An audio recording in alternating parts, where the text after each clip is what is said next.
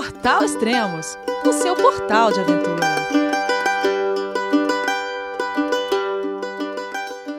Bom dia, boa tarde, boa noite, bem-vindo a Extremos, o seu podcast de aventura. Esse é o segundo podcast da Tamara Klink sobre a sua navegação entre Paraty e Vitória, junto com mais quatro amigos a bordo do veleiro Paraty 2. Então vamos lá, mais um pouco aos saberes do mar com Tamara Klink. João, é você, meu filho? Alô, pai. Eu consegui.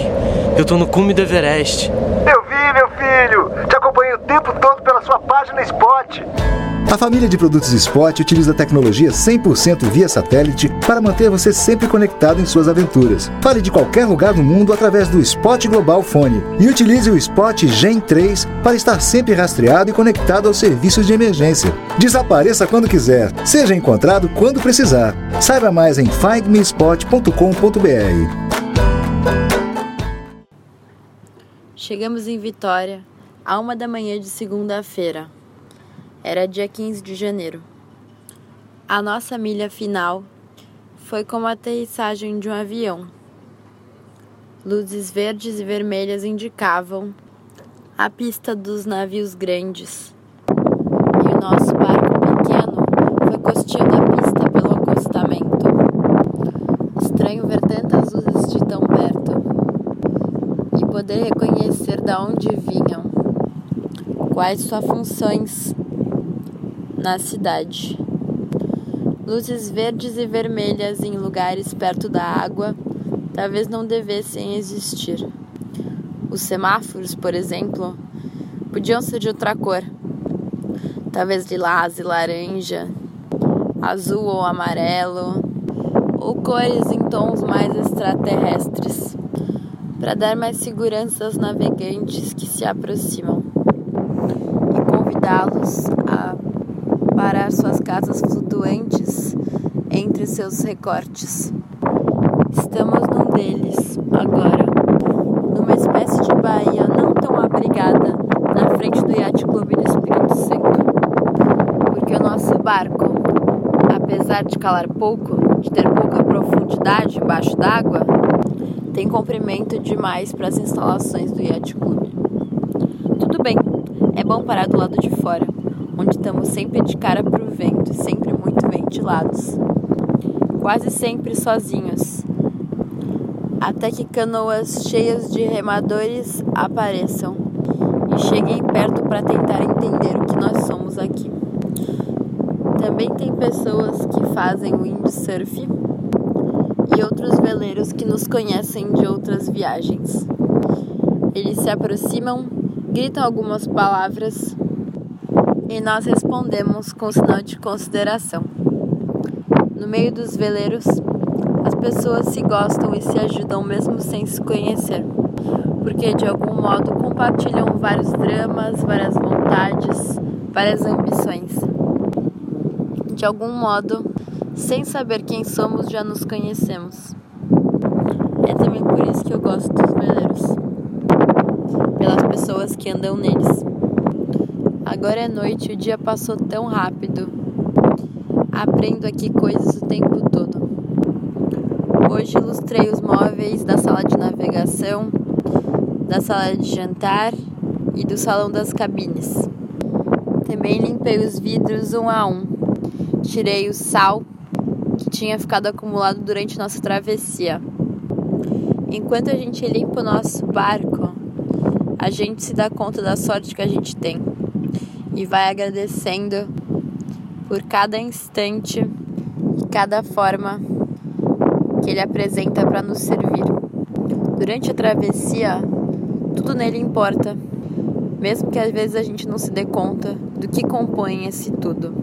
E quando a gente limpa o barco e encontra sal em lugares que a gente não imaginava que existissem, em dobras e encaixes em lados que a gente nem sabia que tinham ficado expostos ao mar, a gente percebe como o barco é grande, não tanto em tamanho quanto em, em coragem, e nos apresenta o tempo todo chances para errar e mesmo assim achar formas de chegar.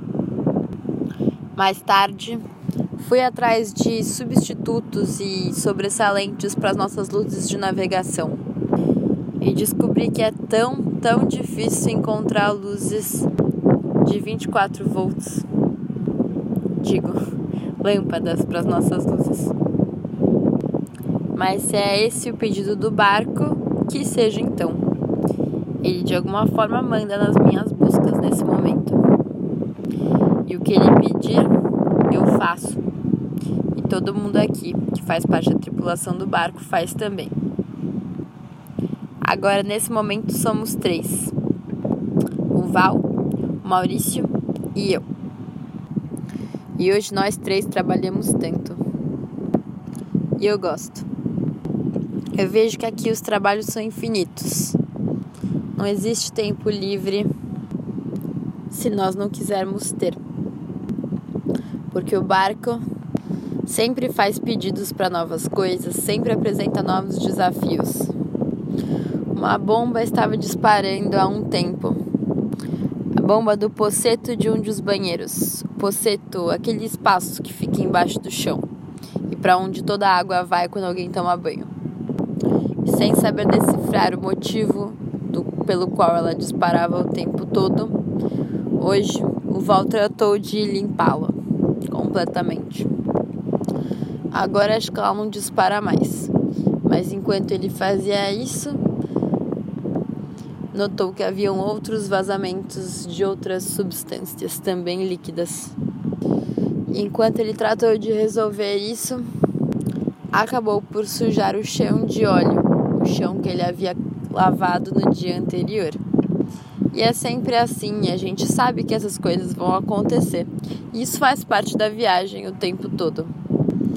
Temos listas e listas de coisas por fazer e a cada nova lista, uma lista de detalhes, subitens e outras descrições.